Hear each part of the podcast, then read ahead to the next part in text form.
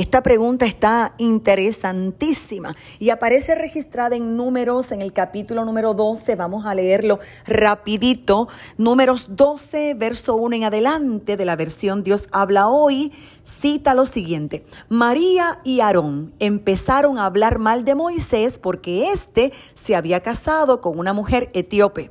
Además dijeron, el Señor no ha hablado solamente con Moisés, también ha hablado con nosotros y el Señor lo oyó. En realidad, Moisés era el hombre más humilde del mundo. Por eso el Señor les dijo a Moisés, Aarón y María, vayan ustedes tres a la tienda del encuentro, los tres fueron allá. Entonces el Señor bajó en una espesa nube y se colocó a la entrada de la tienda y luego llamó a Aarón y a María y cuando ellos se presentaron, el Señor les dijo, escuchen esto que les voy a decir. Cuando hay entre ustedes un profeta de mi parte, yo me comunico con él en visiones y le hablo en sueños, pero con mi siervo Moisés no lo hago así. Él es el más fiel de todos mis siervos y con él hablo cara a cara y en un lenguaje claro. Y si él me ve cara a cara, ¿cómo se atreven ustedes a hablar mal de él?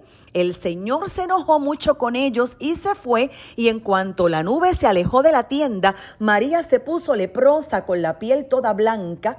Cuando Aarón se volvió para mirar a María y vio que estaba leprosa, le dijo a Moisés, por favor, mi Señor, no nos castigues por este pecado que tontamente hemos cometido. No permitas que ella quede como una criatura muerta antes de nacer que sale con la piel medio deshecha. Entonces Moisés suplicó al Señor, por favor, oh Dios, te ruego que la sanes. Y el Señor le respondió, si su padre le escupiera en la cara, quedaría deshonrada durante siete días, pues entonces que la echen fuera del campamento durante siete días y después podrá volver. Y así, María fue echada fuera del campamento durante siete días, mientras tanto el pueblo no se movió de allí.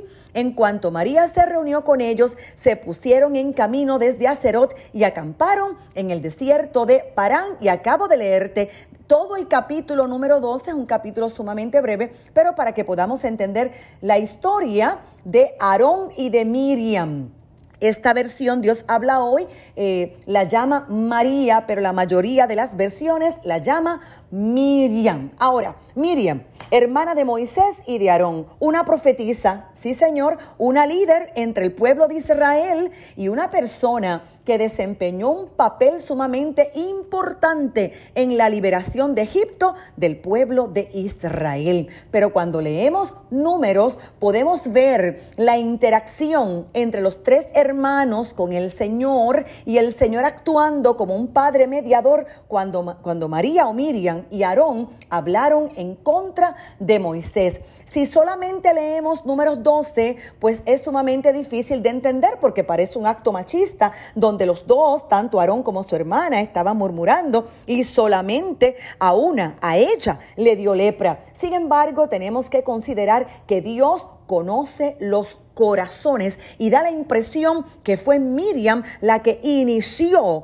la conversación y la que inició la murmuración en contra de Moisés. Ahora, no podemos decir que solamente sufrió ella, no, también tenemos que decir que él, Aarón, sufrió muchísimo al ver a su hermana enferma en esa situación. Cuando nosotros leemos números capítulo 11, podemos ver cómo el pueblo en el desierto ya había estado quejándose y ya había estado murmurando en contra de Moisés, en contra de Dios mismo, porque ellos querían carne y porque extrañaban la esclavitud en Egipto. De hecho, se estaban engañando ellos mismos con esa murmuración y el Señor ya estaba enojado al escuchar todas estas quejas y Moisés se impacientó al tener que lidiar con este pueblo tan murmurador y el Señor proveyó ancianos para ayudar a Moisés con esta carga de liderar al pueblo de Israel.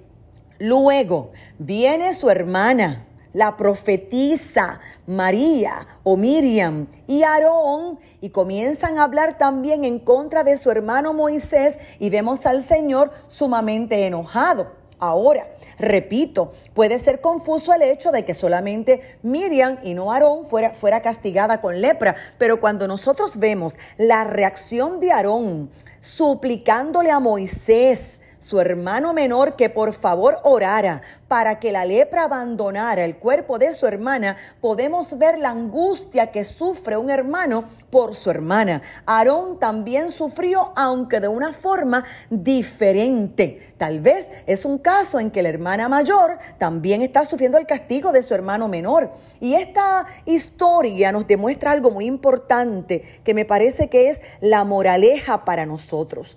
Y es que Dios toma muy en serio la falta de confianza y la murmuración en contra de Dios y en contra de los líderes escogidos por el Señor. Y en este caso particular Moisés. Y también vemos cómo el pecado afecta no solamente a la persona que lo está cometiendo, el pecado afecta a todo el entorno. ¿Por qué? Porque toda la comunidad, todo el pueblo de Israel no podía moverse porque Miriam estaba siendo procesada y se vieron obligados a esperar a esta mujer por siete días. Pero para concluir mi respuesta, vamos con, ¿verdad? Con, con un poco de fe, de esperanza.